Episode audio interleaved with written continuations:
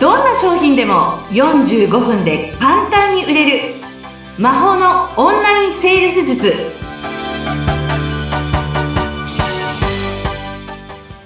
こんにちは。セールスコンサルタントの高見康生です。よろしくお願いいたします。よろしくお願いします。お相手役の相本幸子です。よろしくお願いします。よろしくお願いします。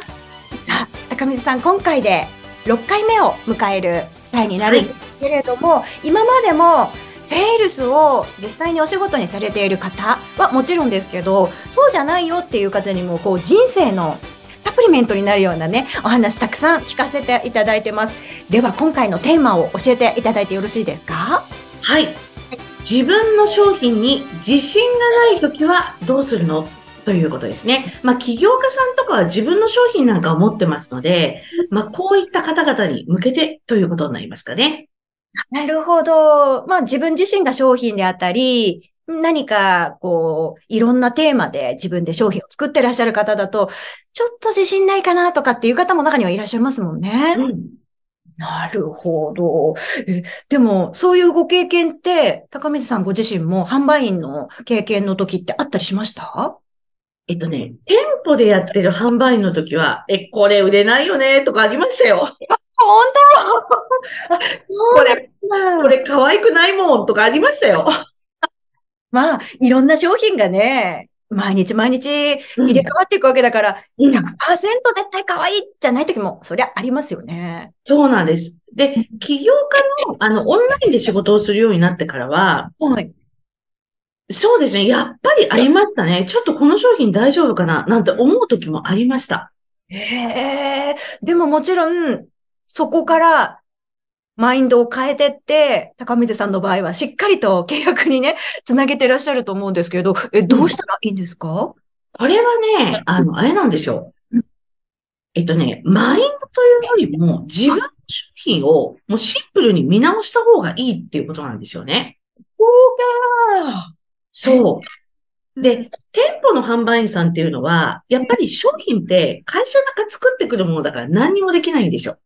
確かに自分でちょっと袖直そうとかできないですもんね。そうなんです。でも、起業家さんは自分の商品なんで、見直した方がいいんですね。で、起業家さんでよくあるのが、そのお客様が未来、例えば悩みが解決するっていうことが見えないぐらいはい。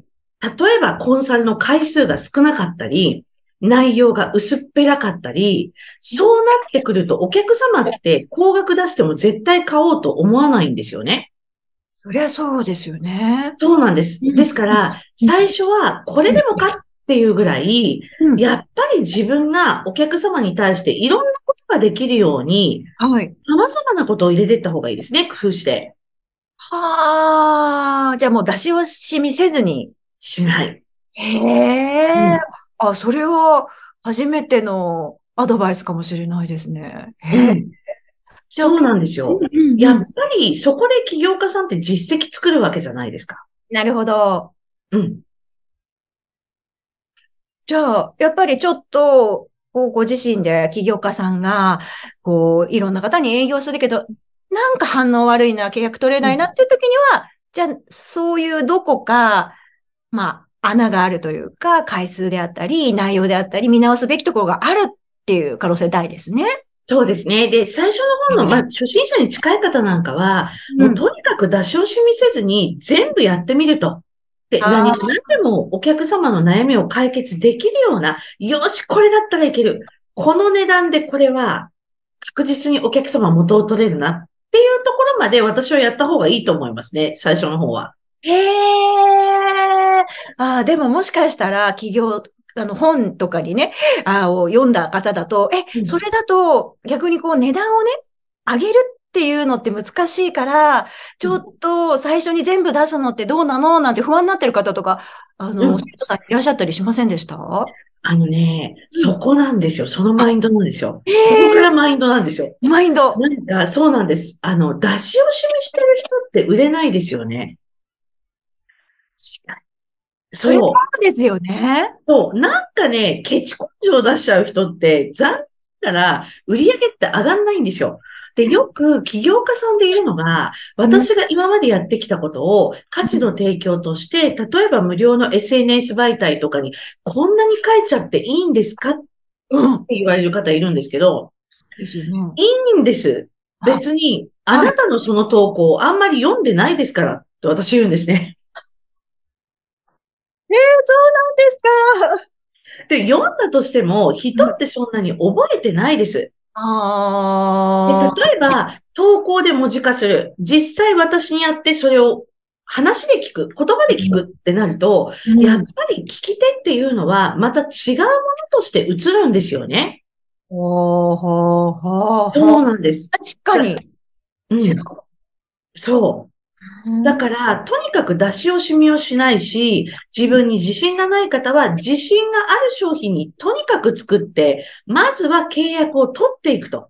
そして自分の力をそこで試させてもらって、お客様を解決に導いて、それから徐々に上げていくってことです。で、この、でもさ、あれじゃないですか、さつこさん。はい。上げれないっていう人って、うんちょっとマインド変えないとダメだと思いません？なるほど。確かに、そこも何かがこう、理由があるわけですよね。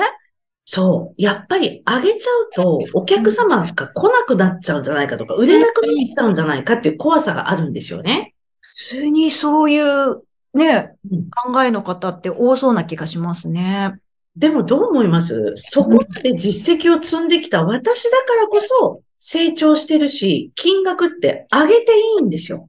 なるほど。うんはあだからこそ最初は出し惜しみせずに、もうその方のために全部を自分の能力を出し切るぐらいのところがそうです。うん。で、そこで能力を出し切ったら、あうん、ここもうちょっとこうした方がいいな、ああした方がいいなって自分の中で出てくるんですよ。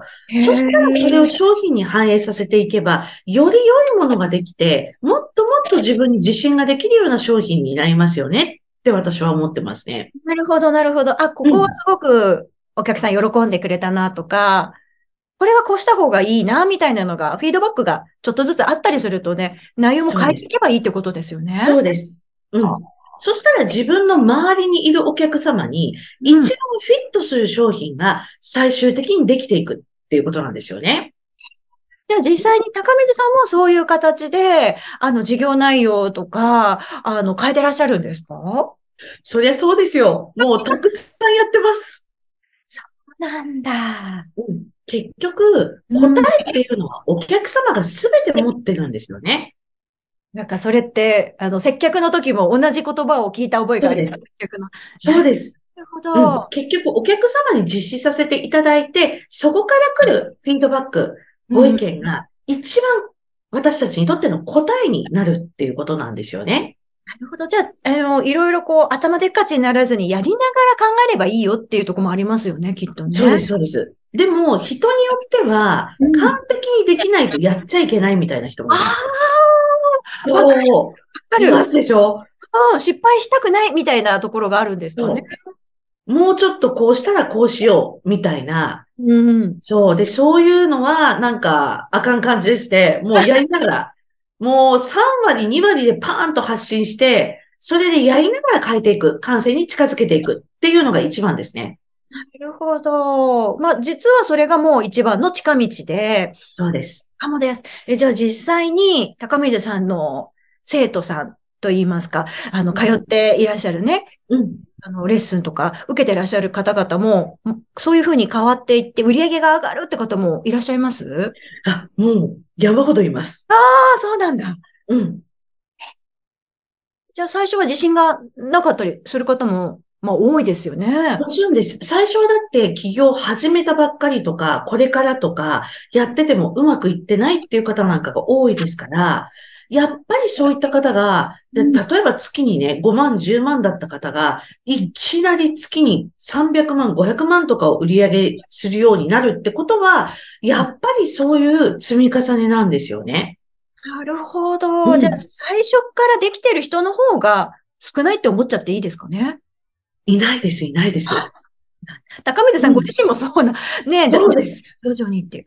なるほど。そっかそっか。自信がない、商品に自信がないっていうことは、そのマインドの前に商品を見直すっていう。これは決そうです。うん。うん。でもそれって、まあ自分にもメリットがあるし、お客様にもすごくメリットがあることですよね。そうです。よりやっぱり多くのお客様をサポートができるように、あの、幸せに導けるようになっていくっていうことなんですよね。うん。やっぱりそういうマインド、もう高水さんとお話ししてると、本当に感じますけれども、自分と関わった人みんなをこう、ハッピーにしたいっていうお気持ちを、うん ね、あの、ひしひしと感じます。